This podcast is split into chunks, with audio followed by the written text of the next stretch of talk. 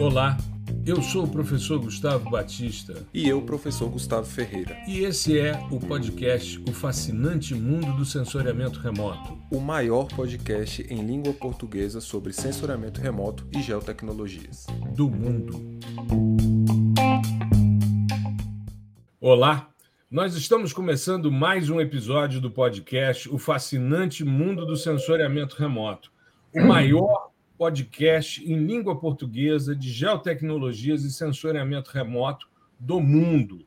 Hoje nós estamos com um, um convidado especialíssimo, o geólogo Mário Ivan Cardoso de Lima, que é uma memória viva do projeto Radan, e a gente vai conversar sobre essa temática. Só que antes eu queria dar boas-vindas aqui ao meu amigo Gustavo Ferreira, que divide aqui a, a bancada comigo toda semana. Tudo bem, Gustavo? Tudo bem, tudo bem, professor, tudo bem, pessoal.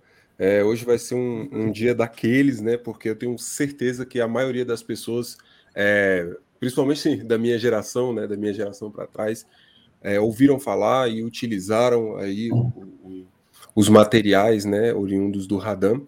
E vai ser muito uhum. legal escutar toda essa história, toda a, a, a, definição, a construção do projeto e a análise também dos produtos, bem como a história do, do próprio Mário aqui, para a gente ter noção de qual era o contexto, né, com, com, como tudo começou e onde tudo estava naquela época. Maravilha.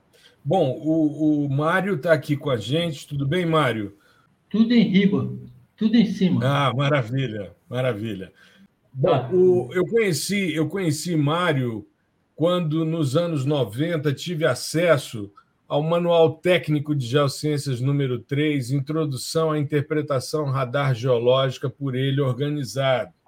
E depois disso eu tive a grata surpresa também de ler outros dois materiais bastante robustos por, por ele produzidos, o Introdução à, à Interpretação Radar Geológica eu li quando estudante já de pós-graduação à época, depois eu tive acesso ao Radar Geologia Sistemática de Elementos Radar Gráficos, que é a estrutura da tese de doutorado dele, e um livro extremamente simpático, extremamente interessante, que chama-se Projeto Radan, uma saga amazônica, que foi citada por Paulo Menezes e por Edson Sano no nosso livro Reflectância dos Materiais Terrestres, no capítulo em que a gente fala sobre radar.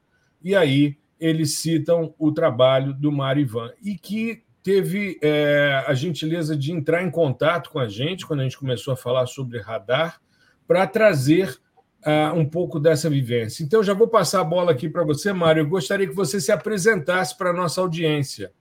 Pois não. Fique à vontade. Prazer. Eu, antes de mais nada, gostaria de agradecer a oportunidade, né? Oportunidade de ouro de eu me apresentar, né? Sim. Agradeço a você pelo gentil convite ao Baptista, pelo gentil convite em fazer essa apresentação. O meu nome é Mário Ivan Cardoso de Lima, eu me formei no século passado, em 1968, pela segunda turma da UFPA. Olha Devo dizer aos senhores que eu era o mais novo da turma. Eu devia ter uns 15 anos, mas eu era o mais novo. Certo. Eu, eu lembro perfeitamente. Mas eu sempre tive esse ar de, de senhor, ar de senhor.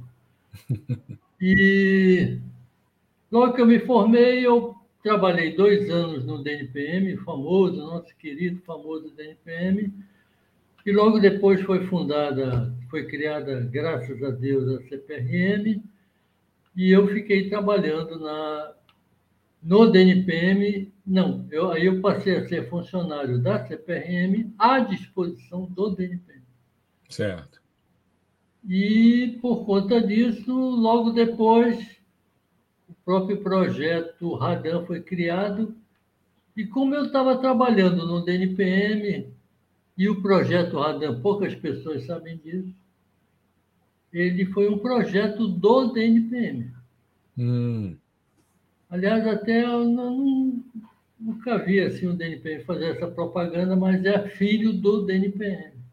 Sim. E, o, e o projeto Radan ele foi inventado, criado por geólogos do DNPM que trabalhavam no Rio de Janeiro.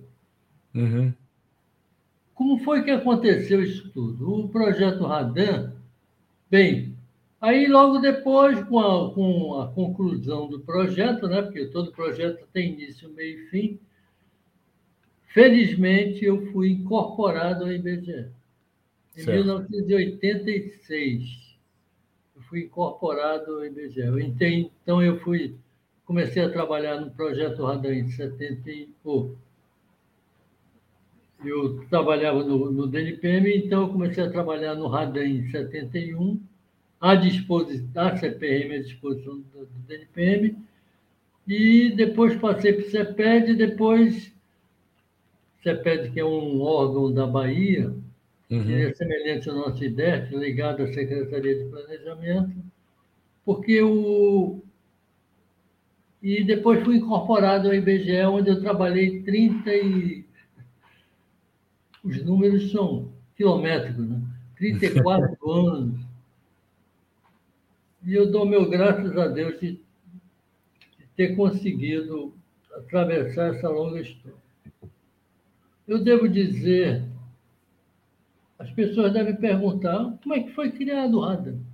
Como? Isso, isso. Era o que eu ia lhe perguntar. Como é que foi criado o Radan? Pois é, o Radan ele nasceu graças a esses geólogos espertos hum. do DNPM sediado no Rio de Janeiro. E tudo isso porque, na década de 60, a NASA ela estava interessada em, como sempre, né? a NASA é fantástica, né? Uhum. Que é a Agência Espacial Americana, ela estava interessada em estudar Lua e outros planetas, então ela programou fez um programa de estudos por países, estudos de regiões bem conhecidas. Uhum. E no Brasil, qual era a região mais conhecida nessa época, na década de 60? Amazônia, né? Não, conhecida. Não? Ah, era conhecida. Era o quadrilátero ferrífero. Ah, sim, sim, sim. Eu pensei, eu pensei conhecida em termos de famosa, mas não de, de investigada e tal. Claro, a Amazônia não era conhecida. E então foi escolhido a, o quadrilátero ferrífero, né? Uhum. Eu digo assim, eles chamam de quadrilátero ferrífero, eu chamo aqui de icosago no Carajá, mas depois a gente vai falar sobre isso. Certo. quadrilátero ferrífero. E nesse trabalho que esses geólogos pioneiros, mas não foi só o DNPM que trabalhou, outros órgãos trabalharam, órgãos federais. Uhum. Acho que até o Instituto Brasileiro do Café trabalhou, Embrapa, os que existiam federais. Então, eles fizeram o seguinte: utilizaram numa área de 10 mil quilômetros quadrados, utilizaram fotografias aéreas, imagens, fotografias infravermelho, ultravioleta e radar. Sendo que na época existia o, da, o radar da Westinghouse. A banda K, né? Banda K, que é a banda. E ela tinha uma vantagem, né? O comprimento de onda dela é pequeno, né? 2 centímetros, hum. em relação aos outros, né? Mas ela era um radar RAR. Era um radar de abertura real. real. Uhum. E ele tinha outro detalhe, ele,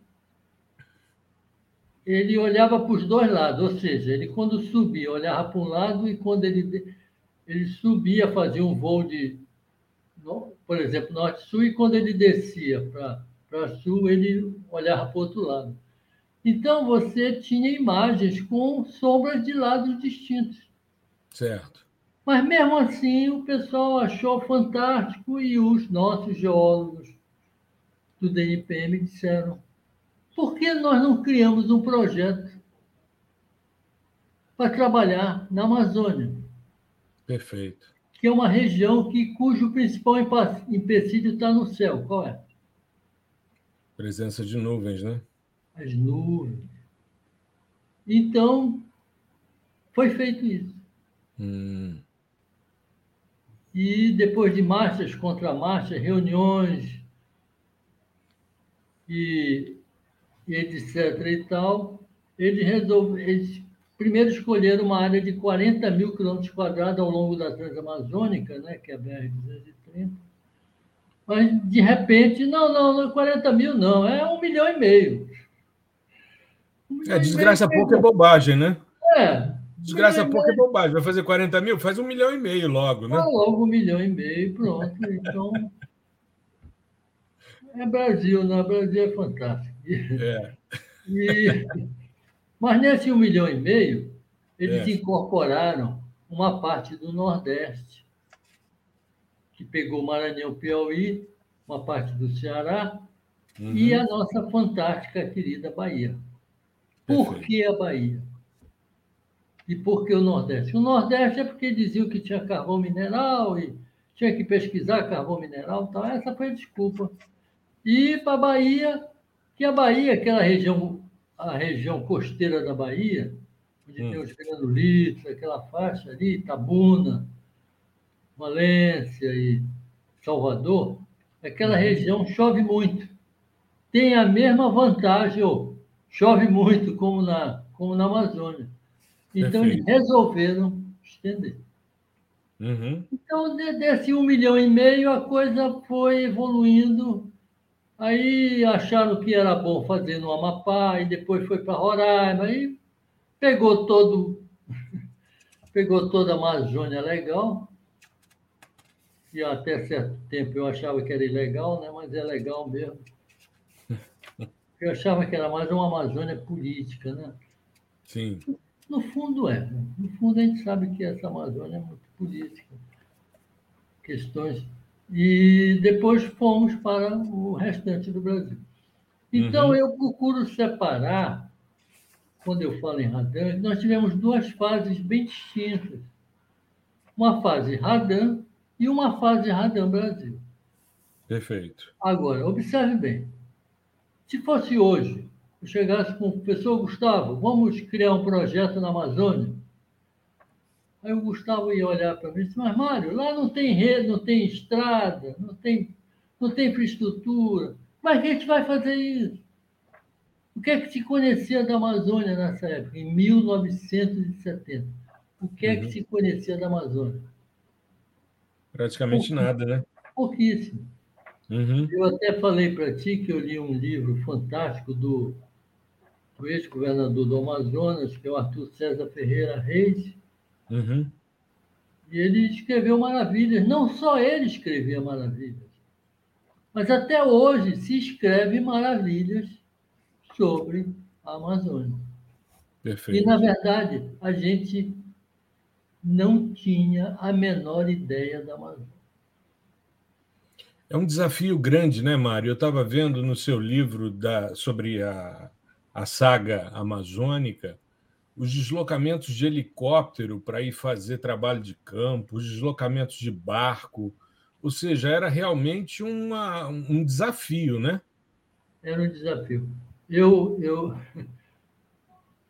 eu não vou falar muito em mim, é melhor falar sobre o Radan. Essa foi a minha fase Ivan Jones. Ah, Ivan Jones. É, eu era o Ivan Jones. Apesar de não ter temperamento para Ivan Jones, eu era dessa fase. Um desbravador, né? É, e helicóptero, e índio, e corre de índio, foge daqui, pula ali. Não é o meu temperamento, mas sei lá. Faz parte, né? Fez parte, né? E, e uma outra pergunta. Sim, eu, você quer ter um exemplo disso? A própria hum. região aqui, Belém. Hum. Nós temos uma emissora aqui em Belém que ela dizia assim, eu acho que ainda diz.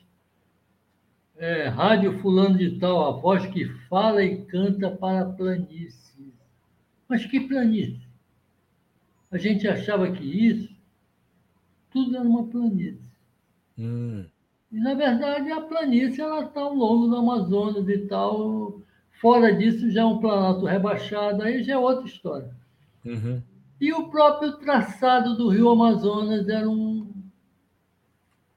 E a gente deve louvar atitude do nosso valoroso IBGE, que, não, não possuindo material, conseguiu transformar mapas e, baseado em fotografias trimetrogon. A trimetrogon é um tipo de câmera que ela tem uma vertical e duas inclinadas. Hum. Então, o voo da trimetrogon, ela pega uma área enorme, né? E com isso diminui o, o voo e minimiza a questão das nuvens. E, isso foi feito por quem? Pela United States Air Force, USAF. Essa Trimetrogon era a, a, o primeiro sistema ou já era o da General Electric, lá, o GEMS? Não, não, isso já existia. GEMS hum. é é radar. James é radar. Certo. Essa trimetrogon é, é, é ótimo. É o que existia, o que existia. Tá. São é três é visadas. É, são três. Uma vertical, essa é boa. Uhum. Duas inclinadas. A inclinada uhum. você vê o horizonte, ou seja, o rio que está reto ele entorta. E o rio que está torto ele. Fica reto. Ele... é, eu vi uma, eu vi, acho que uma foto dessa, acho que no, no, segundo material que você nos enviou, que foi o de, dos elementos, foto, né? Eu consegui uma foto dessa e mostrei que eu também nunca tinha visto, né? Uhum. Mas era, era, assim que era, as coisas eram, eram produzidas. E a, a gente tem que ver, o próprio governo federal, hum. ele teve uma preocupação com a Amazônia. Antes disso, antes desse. Ainda na década de 60, o governo federal fez um, elaborou um projeto chamado Projeto Araguaia. Não sei se vocês ouviram falar. Sim. Era um projeto com fotografia aérea. Escalam uhum. para 60 mil. Envolvia aqui região. Carajás. Eu chamo de icosságono de Carajás. Porque tem muito lado, né? Sim, sim. São 20 lados. Né? Cosago não é brincadeira. E, e depois eles fizeram outro levantamento na região do Tapajós e um outro lá em Rondônia. Então, praticamente, quando o projeto Radan começou a trabalhar aqui na Amazônia, nós tínhamos essas três regiões com levantamento, mas eram regiões relativamente pequenas. Mas eu pergunto, como checar isso? E é, a geologia, essa é a dificuldade, né? A geologia, eu, eu, eu sou obrigado a falar mais sobre a geologia, que é a área que eu domino mais ou menos, por insistência. Né? Geologia era simples, era embasamento e cobertura, pronto, acabou. Então, foi um trabalho hercúleo. Como checar isso? Nós temos uhum. que louvar, nós temos que louvar a atitude desses, desses nossos geólogos. E eles tiveram uma ideia brilhante. Primeiro, eles achavam no início que eles iam criar um projeto que não precisava ter imóvel, imóvel não, móveis, o imóvel uhum. precisava. E não precisava ter funcionário. Por quê? Eu, por exemplo, ia em determinada instituição federal, digo, o que é que está sobrando aqui? O cara disse, olha, nós temos aí três ar-condicionado, duas mesas e tal, pode levar, leva. E funcionário mesmo. Né? Hein? E incorporando, né? Era incorporando, aí, quer dizer, a ideia é ótima, excelente. Uhum. Aí o cara disse assim, e como é que a gente vai checar isso? Não, é o seguinte, a imagem de radar ela tem ela te dá feições homogêneas, chamada de Land System, o nome é bonito, Land System, sistemas homogêneos. Uhum. E você dá uma checada lá, o que acontecer ali, você estende. Generaliza, e teria, né? E teria uma equipe no Rio de Janeiro e o, os Ivan Jones da vida aqui na, na Amazônia. Mário, deixa eu te perguntar um negócio. É, com relação a, a, ao sistema, você disse que eles começaram no quadrilátero a trabalhar com um sistema RAR na banda K, né? K. E por que, que optaram depois para a mudança para um sistema SAR aerotransportado uh, usando a banda X? Qual foi o, o, o, que, como é que foi tomada essa decisão? Você sabe como é que chegou-se a essa, a essa Sim, alteração? Era melhor na hum. época, na época. Era o melhor radar que existia, porque o RAR, você sabe que ele tem problemas. É, ele tem uma, uma resolução real. azimutal além do mais, grande, né? Além do mais, a Westinghouse ela olhava para os dois lados. Hum. Então, o interessante é você sempre ter o mesmo lado. A sombra para o mesmo lado, né? Uhum. Interessante, né? Para te dar uma feição homogênea. Imagine você trabalhar numa região em que uma sombra fica para um lado oeste e outra fica para o lado leste. Uhum. Como é que você vai estabelecer sua textura e outras coisas? Uhum. E a banda K, a banda X, na verdade, viu, essa é uma pergunta que eu me fiz na época. Hum. Quem entende de radar? Você sabe quem é que entendia na época? Hum. Ninguém. É. Eu vivi um pouco disso, um pouco mais à frente, já nos anos 90. É, eu percebia muito isso, principalmente quando, inclusive você cita aqui o JERS no seu, no seu livro do IBGE, né, falando do CISAT, dos CIS e tal, e chega no GERS.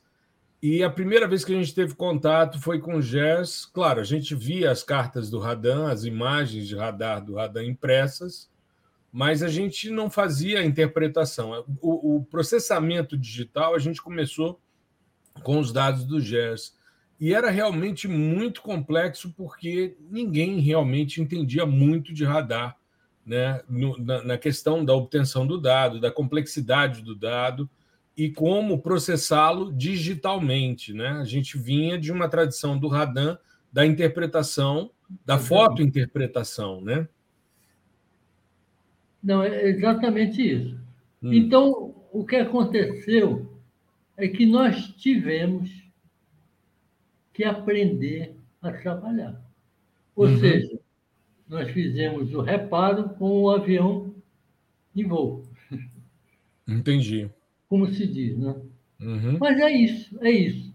Então, esse foi um, um. Mas se fosse pensar nisso tudo, hum. a coisa não teria saído do, do. Então, nós tivemos que pesquisar. E eu, por exemplo, fiquei, eu ficava revoltado quando eu depois que o Radan andou fazendo vários trabalhos, hum. e, e os caras queriam mostrar, porque o Radan, eu digo, olha, minha gente, o projeto Radan é um projeto que as informações sobre radar, a experiência está com o Radan. Tanto que no meu livro eu chamo de Academia Radan. Uhum. Então, na verdade, o primeiro grande problema que nós tivemos, a gente não saber usar então, eu via, por exemplo, na, na imagem, um branco. Branco. Eu me reportava para fotografia aérea. O Sim. branco é areia. Areia. Não, meu amigo, isso não é areia, não. chegava lá, não era areia. Não, não. Ou seja, a primeira fase da interpretação, dentro da minha metodologia, é a fase de leitura. Você tem que saber ler. Uhum. Se você não sabe ler, você não vai aprender nada. Então, essa é a primeira fase. Então, nós tivemos uma vantagem muito Eu, pelo menos, tive. Que eu estava com a imagem na minha mão e o helicóptero aqui, e eu fazendo as, os neurônios aqui trabalhando. Naquela época, eles eram bem melhores. eles fazendo a, a conversão. E você perguntou por que o SAR? Porque o SAR, ele, ele, embora ele fosse analógico, mas olhe bem, ele era analógico, mas ele era aerotransportado. Uma Sim. imagem aerotransportada, ela é melhor do que uma imagem de satélite. Porque a imagem de satélite está muito, o satélite está muito longe. o sinal dele tem que ser um sinal bom. Uhum. Tem que mandar o sinal e esperar ele voltar. Tem que ter amplificação. O retorno. Então, eu, depois de um certo tempo, claro, eu comecei a enxergar mais coisas. Por quê? Porque eu não sabia. Mas a gente acabou aprendendo e isso foi benéfico. Tanto que em geologia nós ficamos em dúvida. Outra dúvida. Como é que a gente vai fazer o mapeamento? Aí, ah, mas o radar mostra muita estrutura, então vamos trabalhar com estilos estruturais. Aí nós começamos a inventar estilo estrutural Bacajá, estilo estrutural Tumucumaque. Virou uma zona e. Minha gente, vamos voltar ao que era antes.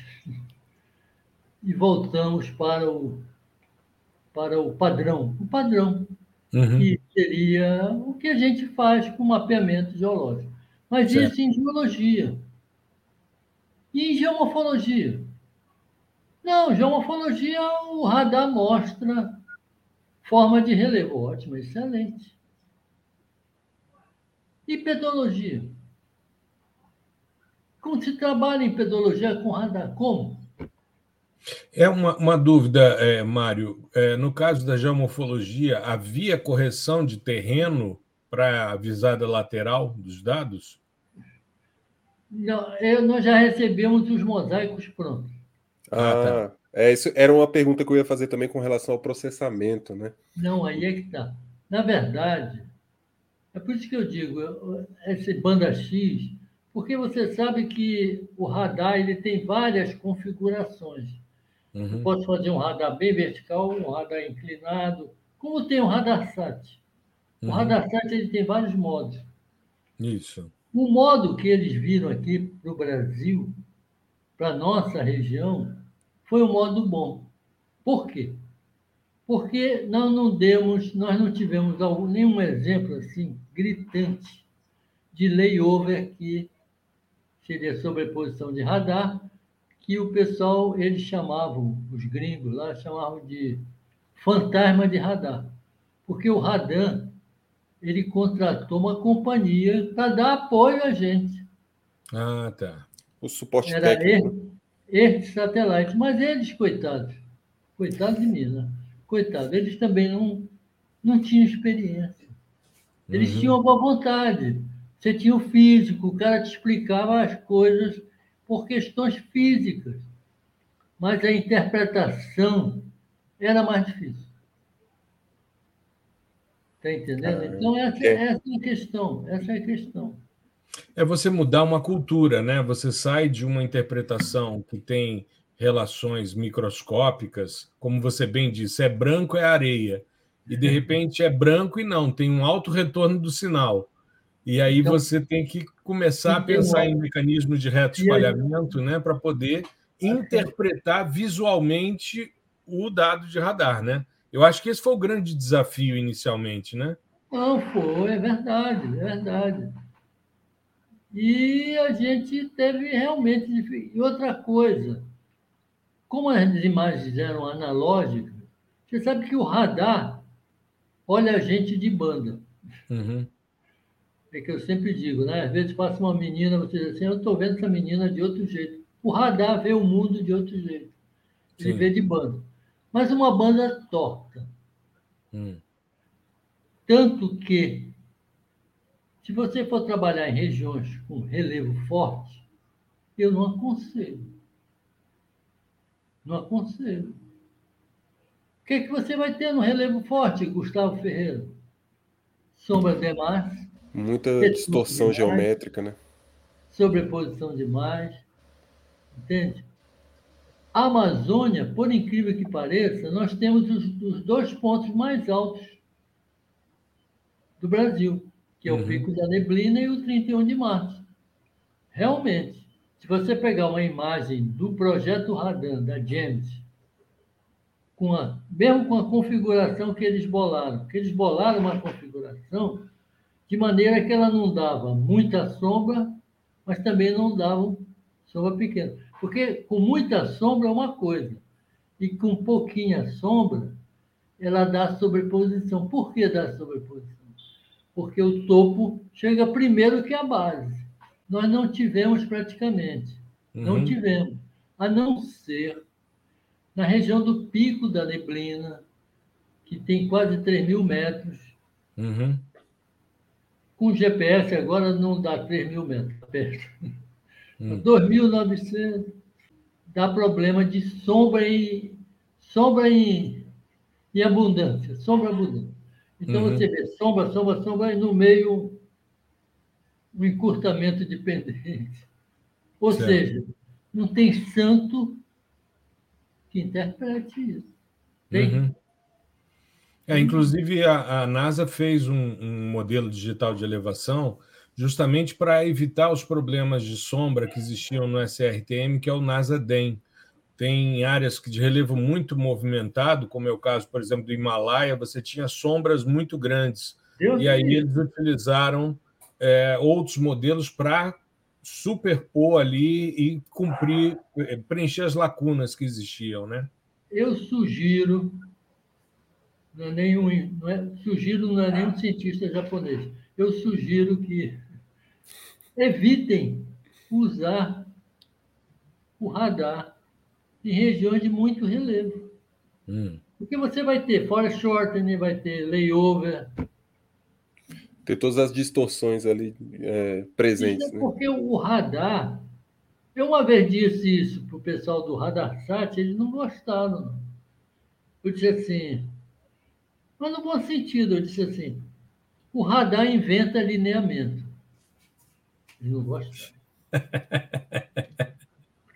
Porque se você voa numa direção norte-sul, você voando norte-sul, com a olhada para leste ou para oeste ou para leste, o que tiver norte-sul vai dar sombra. Uhum. Por exemplo, tá, ah, tá aqui essa régua aqui, tá vendo? Hum. Se eu vou paralelo a ela, ela vai dar uma sombra. Se eu vou perpendicular a ela, a sombra dela é mínima. Uhum. Então, o que pode acontecer é o seguinte: eu posso trabalhar numa região em que a direção estrutural é norte-sul, mas eu trabalhei este-oeste e ela ressaltou a este-oeste. Eu posso me enganar. Uhum. E por incrível que pareça, isso aconteceu na Bahia, mas não deu para enganar. Entendi. Aqui na Bahia, como eu disse para vocês, quando eles foram voar na Bahia, eles voaram no Brasil todo norte-sul. Só a Bahia que foi este-oeste. Por quê? Porque lá na Bahia tinha um vento. E o vento ele influenciava muito na antena. Sim. A antena jogava muito e dava ruído.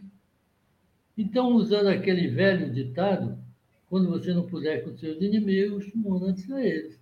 Exato. Então resolveram fazer voos este-oeste. Foi bom. Resolveu o problema, né? Resolveu o problema. A direção estrutural daquela borda lá, dos granulitos que eu trabalhei lá, hum. era norte-sul. Mas eu já sabia que era norte-sul e estava preparado para isso. Então, então, ele ressaltou aquela direção que não aparece na outra direção. Quer dizer, não aparece, não. Mário, eu queria que você comentasse um pouquinho com a gente uma contribuição muito grande do seu trabalho, que é a sistemática de elementos radar gráficos, exatamente, exatamente. que é fruto da sua tese de doutorado. Eu queria que você comentasse com a gente, porque foi é, é, reflexo desse processo com o radar, né? E como é que ela se estrutura para a gente entender um pouquinho melhor essa sistemática? Isso aí foi tudo. Teve um, um geomorfólogo, o nome dele é Getúlio Wagner Barbosa, mineiro, para variar. Hum. Gente muito boa, já faleceu, fumava muito. Infelizmente, fumava. Ele chegou comigo no início do radar e disse: Mário, você vai ministrar um curso lá na Universidade de Belo Horizonte. Lá em Belo Horizonte, eu digo, eu? Se é você mesmo. Eu digo, mas se vire. Me dê logo o programa. Eu tive que me virar. Uhum. Comecei a folhear e tal. E ele foi o grande culpado de eu começar a perscrutar melhor essa parte. Uhum. Fui lá, o pessoal gostou. Eu já morava na Bahia nessa época, né? Uhum. Falava demais e tal. O pessoal adorou o curso. E, e a partir daí eu comecei a ministrar curso. Por isso que eu digo, ensinando é que se aprende. Não tenha dúvida. Exatamente. Não tenha dúvida. Eu comecei a ministrar cursos e chegou um ponto que eu resolvi fazer um doutorado. Aliás, um mestrado. Uhum. E nesse meu mestrado, um professor me orientou e disse: Olha, Mário, por que você não. Eu ia fazer mestrado. Ele disse: que você não faz logo um doutorado, rapaz? Você já tem experiência suficiente e tal. Você não faz sobre a sua, sua metodologia. Aí eu tive que criar a metodologia. Quer dizer, eu já tinha criado antes, que foi que é o objeto do livro, né? 75, uhum. que o livro saiu junto com o meu doutorado. Eles são. Saiu junto porque o livro eu fiz em 71, mas ele só foi publicado em 75. Esse manual do IBGE? É, porque o IBGE não tinha. Aquele velho problema de recursos e tal. Uhum. E eles não iam publicar só o meu livro. Né? Esse é o Manual Técnico de Geociências, esse é o número 3. Uhum. Hoje já tem 12, 13. Eles vão. Eles publicavam, né? Aliás, o IBGE publica, já publicou de geomorfologia, de geologia, de Pensamento de imagens de satélites. Não, ele, o IBGE é fantástico. É. Eu sou, sou suspeito em falar do IBGE. E com isso, a gente conseguiu, conseguiu fazer esse, e qual é a, a lógica desse, desse a, a lógica da minha sistemática? Pois é, exatamente. Essa é que eu quero introduzir para a garotada, mas a garotada não quer saber disso.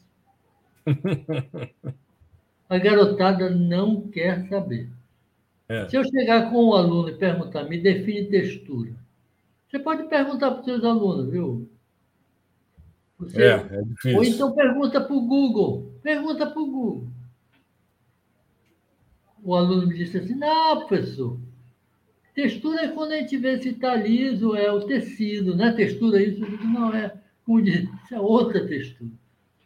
Então, na verdade, eu, por exemplo, defini textura como um conjunto de células texturais. Uhum. Aí o cara olhou para mim e disse assim: e o que são células texturais? São feições pequenas com formas e tamanhos bem definidos, com grande é, distribuição espacial. Está no meu livro, no, nesse livro. Uhum. Você deve ter visto aí. Sim. Aquela, aquele, aquele desenho que embolou foi naquela época era, naquela época era fantástico, mas sim. E eu fiz uma comparação de textura de célula em comparação com o corpo humano, que é um conjunto de células que dá um tecido, conjunto de tecido forma um órgão, e o conjunto de órgão forma um sistema, e assim por diante. Uhum. Então, eu procuro mostrar isso para o aluno, porque o radar ele mostra muito bem essas feições, que eu chamo de textura radargráfica. Texturas radargráficas. É, está tá no livro, nesse, Sim nesse livro que você tem aí. Uhum. E eu, eu procuro mostrar para o aluno o que, é que seriam células texturais. Por definição, seriam feições, aquela feição que você olha na imagem, você diz assim, uhum. eu tenho aqui uma bolinha, aqui outra bolinha, outra bolinha. Tudo é igual, eu vou separar uma por uma? Não, eu junto. E tem outros critérios e tal. Então, a primeira fase da minha metodologia que eu disse que é inédita em termos mundiais, que o meu orientador disse, Mário, você tem que colocar umas palavras de, de, de peso. Né? Eu digo, pode deixar, professor, é comigo mesmo. Aí eu coloquei a metodologia sistemática de elementos radar gráficos. Isso. inédita em termos mundiais. Ela não seria um pixel, não, viu? Ela pode ser até um conjunto, ela pode ser um pixel, pode. Mas ela pode ser um conjunto de vários pixels. Desde que ela forme, por exemplo, forma um quadradinho. Tem que discretizar o objeto. É, e, e no radar dá para você ver isso. Agora, nós tínhamos problema. Por quê? Porque nós trabalhávamos com mosaicos já prontos. E os mosaicos, você sabe disso, vocês sabem disso, você tem o near range e o far range. O uhum. near range é aquela região mais próxima da antena. Como diz o caboclo daqui, tem menos sombra. Tem, tem menos, menos sombra. E o mais distante, o far range, tem mais sombra. Então, muitas vezes, você tem a mesma feição, o mesmo morro, com a mesma altimetria, mas eles estão em, em canais distintos. Eles estando uhum. em canais distintos, eles vão aparecer com o quê? Um comprimento de sombra distinto. Então, isso tudo tem que ser compensado. No modelo analógico que nós trabalhamos, que eu trabalhei, isso era marcante, que eu dizia assim, aqui é o NIR e aqui é o FAR. Quando eu pego o modelo digital, você tem uma gradação. Você não consegue dizer aqui é o NIR, aqui é o FAR. Uhum. Isso é interessante, porque, é, por exemplo, no meu caso, que já eu não vi nenhuma. É, Qual é a sua formação? Qual é a sua formação? Eu sou geógrafo. Ah, tá. Porque você, é, eu digo. Você interpreta é, vegetação, solo. Sim, sim. Qual é, a parte mais, mais co cobertura, né? É, não, é porque eu digo assim, é interessante essa quebra entre o NIR e o FAR, porque eu nunca peguei um, um produto desses analógico, né? Então, eu fico tentando imaginar como seria é, essa. Eu já estou acostumado com essa gradação de uhum. um é, para o outro. Você não percebe. Então, Aí eu fico tentando imaginar como seria com essa quebra no, no dado analógico, né? Que você como falou. foi que nós superamos isso? Nós superamos isso com os strips. Os strips eram as linhas de voo. Uhum. As linhas de voo vinham uma faixa, vinha o NIA e o FA. Então nós pegávamos o strip desenhávamos no strip e passávamos por estereoscopia para o mosaico. Porque o mosaico é uma junção, né? Uhum. Às vezes estava faltando um pedacinho aqui, o cara disse, olha, esse aqui é parecido, aí pá, colocava lá. Sem muito critério, né? Um quebra-cabeça. Agora, é, vocês utilizaram essa sua metodologia, porque eu vi que ela tem. É, são dois elementos básicos ali, né? A textura radar, radar geológica, né? Não, ou radar é gráfica. Textura, não, não. É textura radar gráfica. Geológica. É, radar gráfica. Geológica é depois. Tá. Porque... Textura radar gráfica e tom radar gráfico também. Exatamente. A questão do tom é um problema. Porque o, as imagens digitais, você sabe disso, você tem 8 bits, 256 níveis de cinza. Quantos níveis de cinza tem em seus olhos? O meu só tem 6. Hum. E acho que agora está diminuindo, deve ter 4. Tem o preto, o branco, o mais escuro, o mais cinza e acabou. E simplifica a vida com isso, né? Simplifica a vida. Se a gente for pensar que a gente tem dados hoje de 32 bits, fica difícil, né? Muitas vezes Deus a gente. Não, imagina, é. pede para o computador trabalhar para você. É, porque são 32... 16 bits, são 16 bits para a parte é, real e 16 para a imaginária.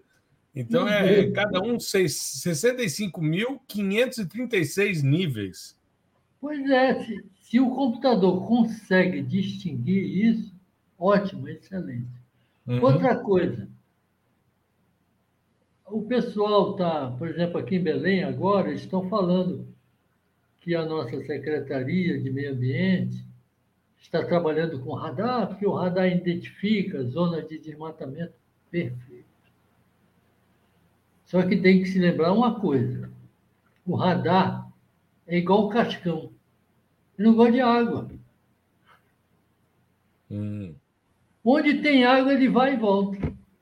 Então, se é. você estiver voando, choveu, Acabou. Pendura é, teu voo. O sinal é alto. E aqui na Amazônia aconteceu muitas vezes isso. Uhum. Eles estavam voando, fazendo um perfil. Aí, chuva, desliga. Tinha que desligar. Não adiantava ficar imaginando. Mário, eles faziam, eles faziam o voo aqui, processavam os dados nos Estados Unidos e devolviam para cá? Era assim não, o processo? Não, não, era tudo aqui, no Rio de Janeiro. Aqui eles elaboravam um tal de data filme. Data hum. é que, através de leis, é que ele revelava as imagens. Entendi. É, ele era revelado em data filme na escala de 1 para 400 mil, que é a escala original. Aí eles aqui elaboraram esses mosaicos na escala de 1 para 250 mil. E certo. tem mosaico na escala de 1 para 100 mil. Uhum. E eu cheguei a trabalhar já nesses mosaicos de 1 para 100 mil. Dá para trabalhar. Mas tem que ter uma certa experiência já, né? Porque a Sim. coisa já fica meio desfocada. E... Tudo é a experiência. Porque a gente, quando começa a trabalhar com imagens, você sabe disso, a gente começa a chamar de ela de Vossa Senhoria e no final, depois de duas semanas, já já está tá levando para tá... tomar uma cerveja, né? Isso, já está íntimo e tal. Já está íntimo, toma uma cerveja, bate um papo, é por aí, né? Isso. Então, observe bem a minha metodologia. Eu digo a minha metodologia, foi a que eu estabeleci para o radar. Uhum. Geologia, radar geologia, ou seja, primeira fase, leitura. Ah, você é ignorante? Sou, então vai aprender a ler. Aí o cara vai aprender a ler e tal. Eu só tenho uma, um problema com o radar. É quando eu estou em rodovia. O Batista já sabe, mas o Ferreira não sabe. Você está na rodovia e diz assim, rodovia controlada por radar. Um tremendo cacófato.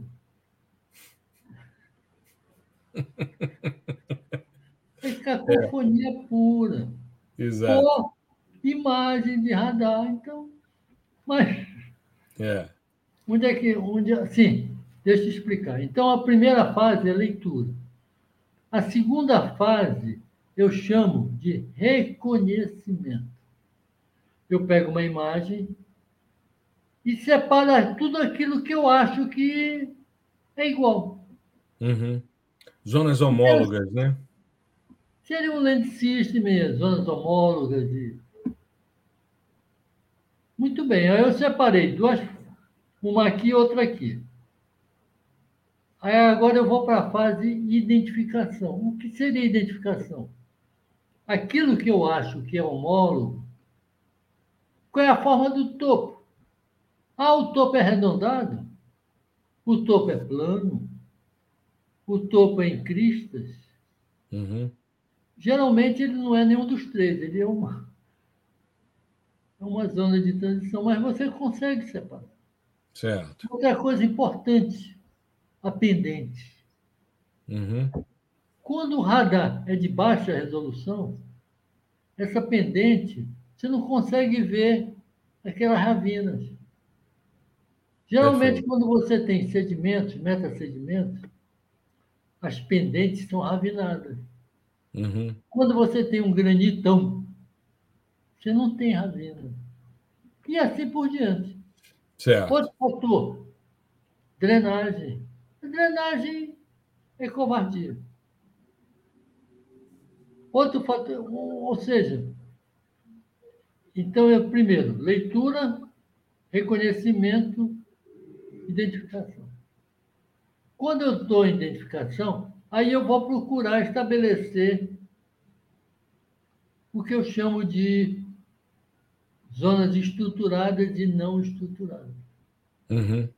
Como são essas zonas estruturadas? Estou falando para a geologia, viu, Gustavo?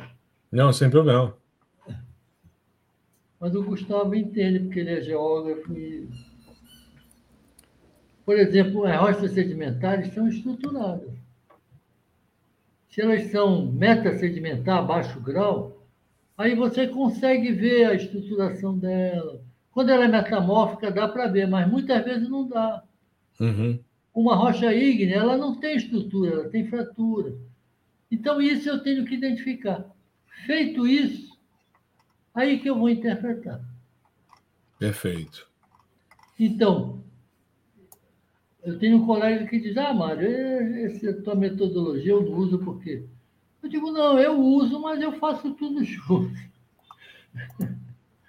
Na verdade, para quem está começando. Agora, isso eu queria que me desse quando eu entrei no radar. Sim. Quem poderia me dar? Quem? Ninguém, né? Não existia. Não existia. Agora, é, era, tudo, era tudo um terreno desconhecido, né, Mário, quando vocês começaram. E o interessante é que vocês chegaram a interpretações litológicas e fizeram mapeamento geológico a partir dessas metodologias, né? O, o Batista e Ferreira, vocês conhecem a história de Carajás, não conhecem? Uhum. Não. Sim. Você sabe que Carajá já foi confundido com outras coisas, ou não? Você sabe, o Ferreira também Sim. não sabe. Você sabe que lá em Carajás, no topo, tem muito lago.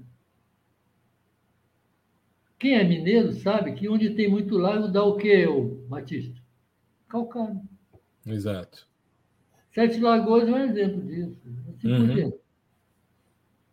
Mas lá no Carajás, não é isso. Aqueles lagos que aparecem lá estão relacionados a lateritos. Sim. Depósitos de ferro. Uhum. Concreções. Sim. Quando o pessoal do Projeto Araguaia, o governo federal fez o levantamento, deu as imagens, interpretem. Eles não tiveram o follow-up, follow que seria hum. o controle de campo. Sim. Fundamental, aconteceu? né?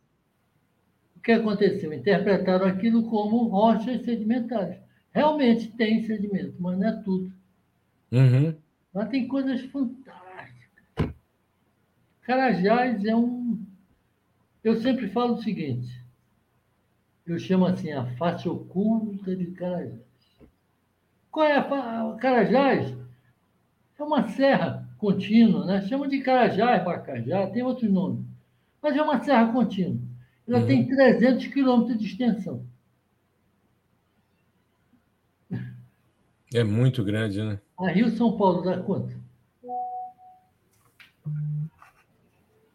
Então vamos, vamos, é vamos, vamos esquecer. Tá bom. Mas 300 quilômetros dá para entender.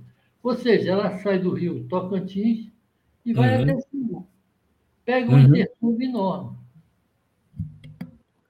Então, essa área, o que é que eles estão explorando em Carajás? A parte leste. Certo. E a parte oeste? Eu já tenho perguntado milhares de vezes. Os caras querem me bater. Onde estão as serras peladas? Porque deve ter outra, né? Ou só Sim. existe uma? É deve ter outra.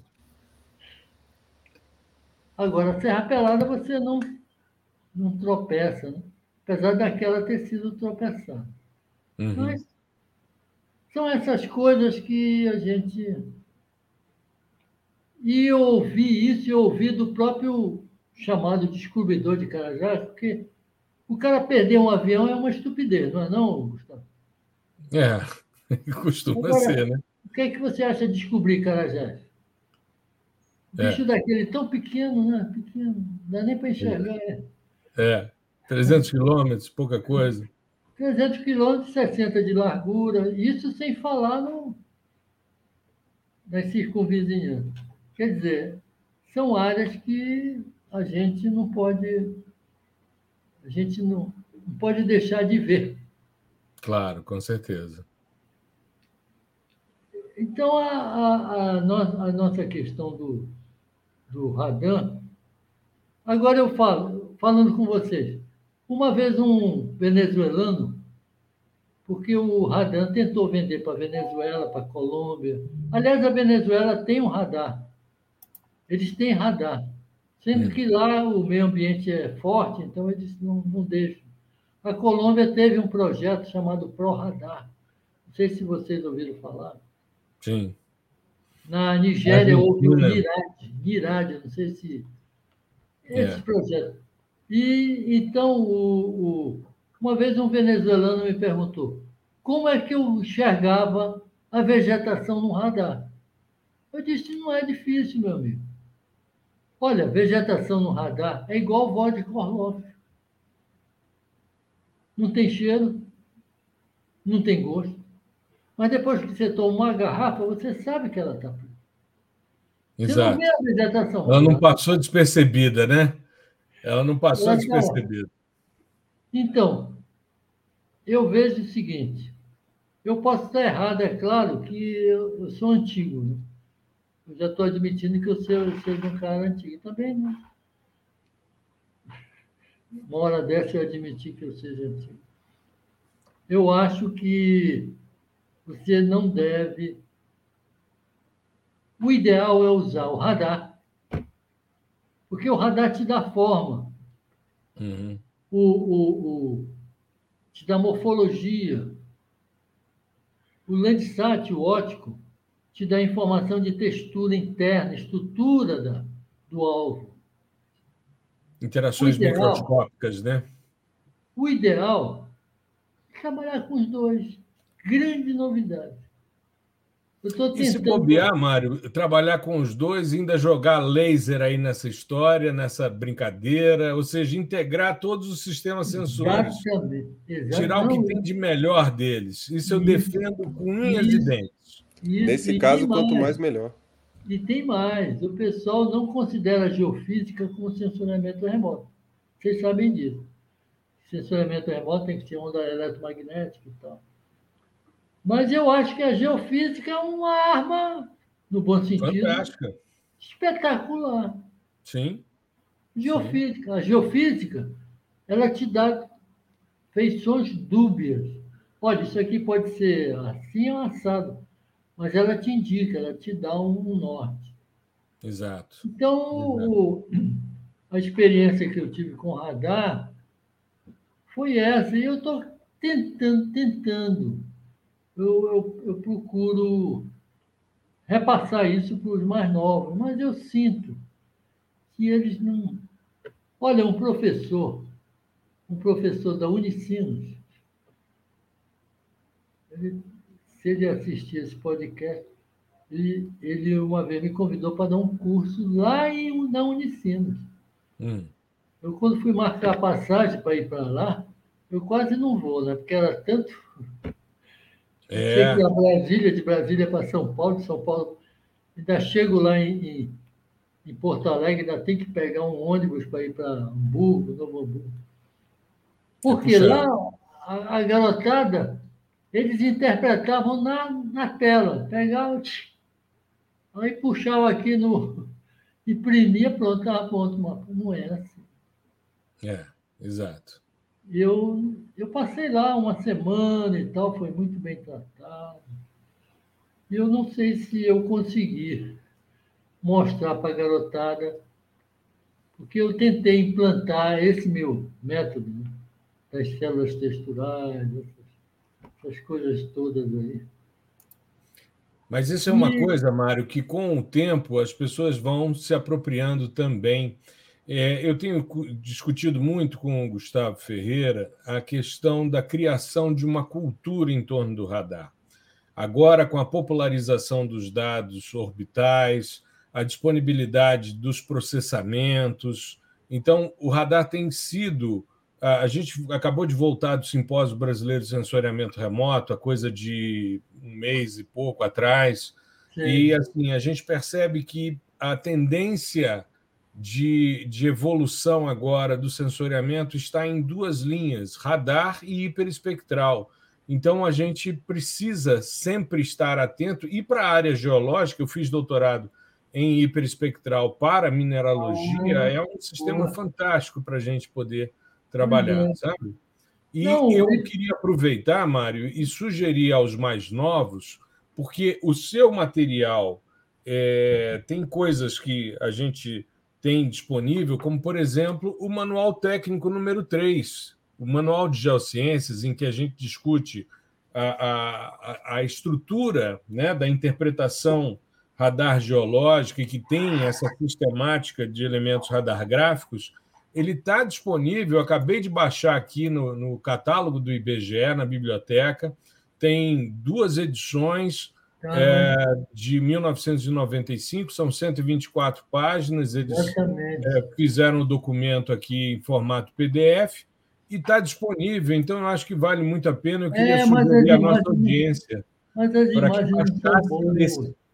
As imagens não estão boas. não, mas isso não é problema. Elas estão muito escuras.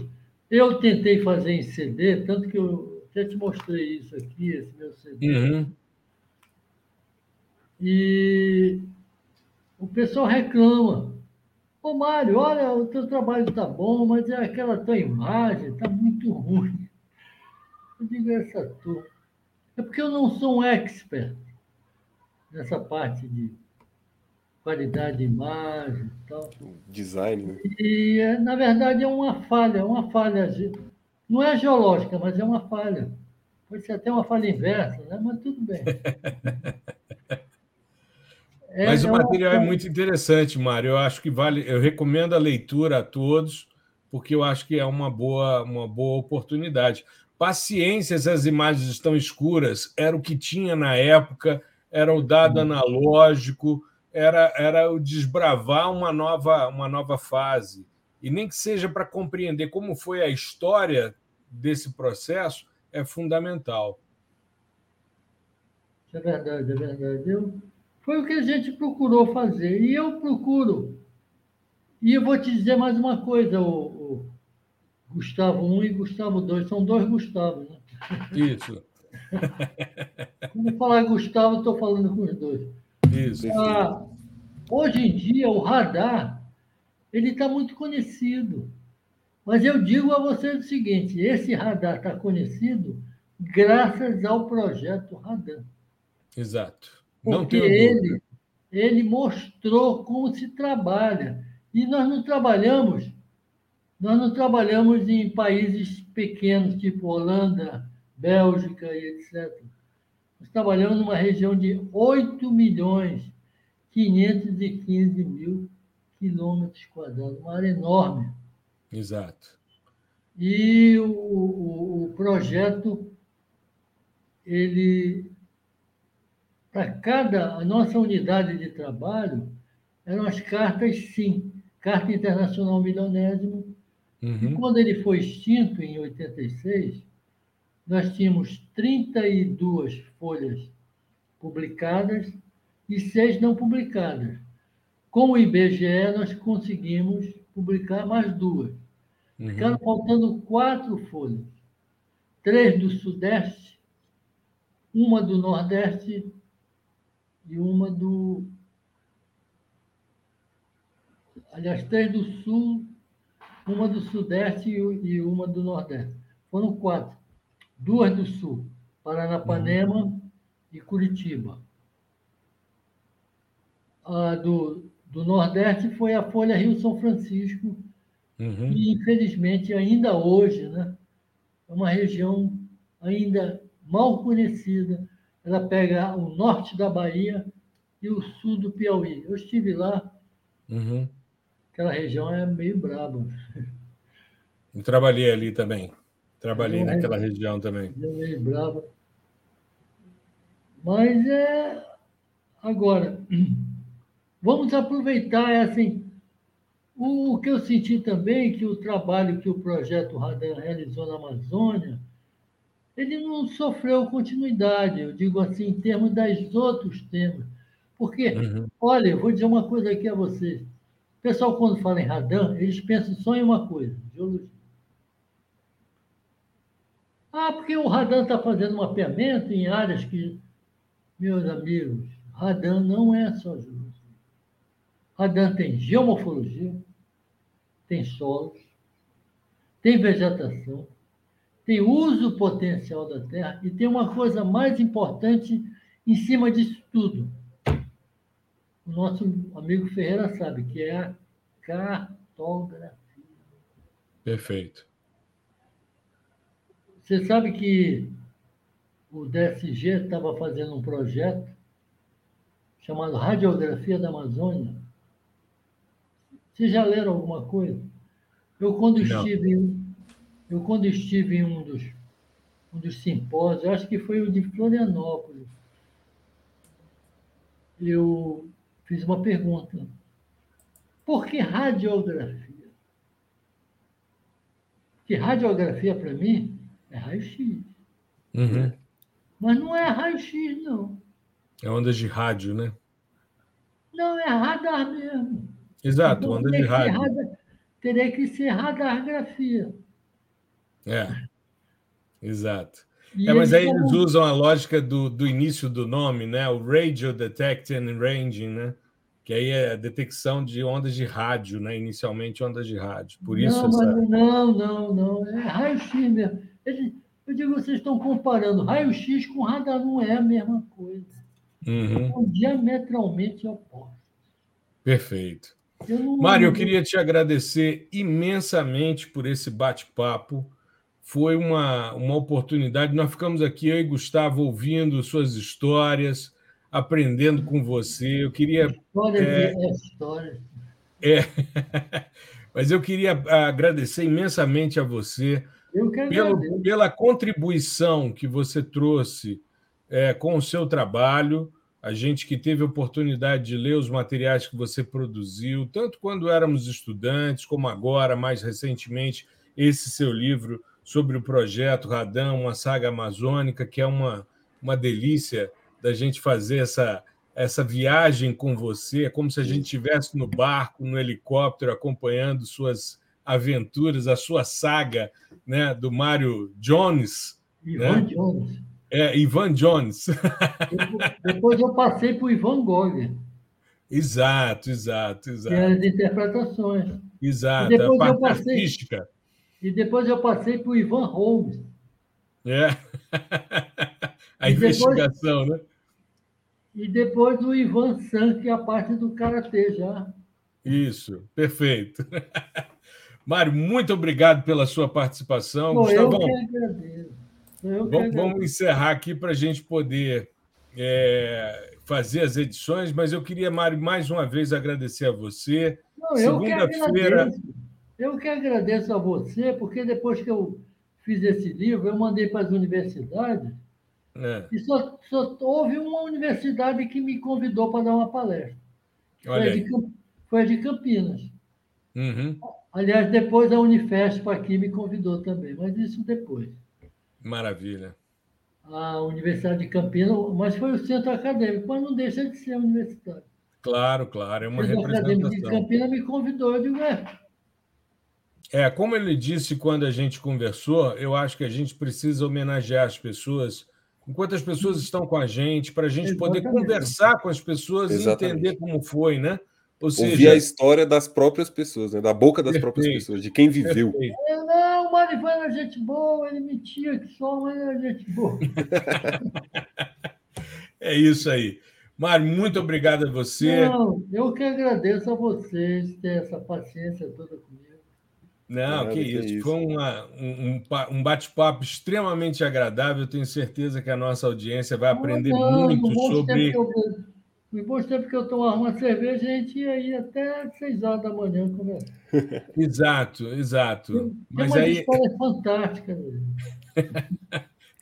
Depois a gente marca um outro episódio para a gente ouvir essas histórias. Fantástico. Tá bom, muito obrigado também, Grande Ferreira. Prazer. Eu que agradeço, professor. Muito bom, muito bom. Fiquei aqui, fiquei aqui só escutando, né? Mas, cara, para você foi falando e foi passando assim, um, né? Eu fiquei imaginando as situações e tal, os perrengues que, que passou também. É, né? Se, igual a gente estava comentando que era difícil o acesso, não tinha infraestrutura né, para você é, fazer trabalhos e campanhas né, de campo. Não tem nem hoje, assim, imagine nessa época. Então, hoje já é complicado, né?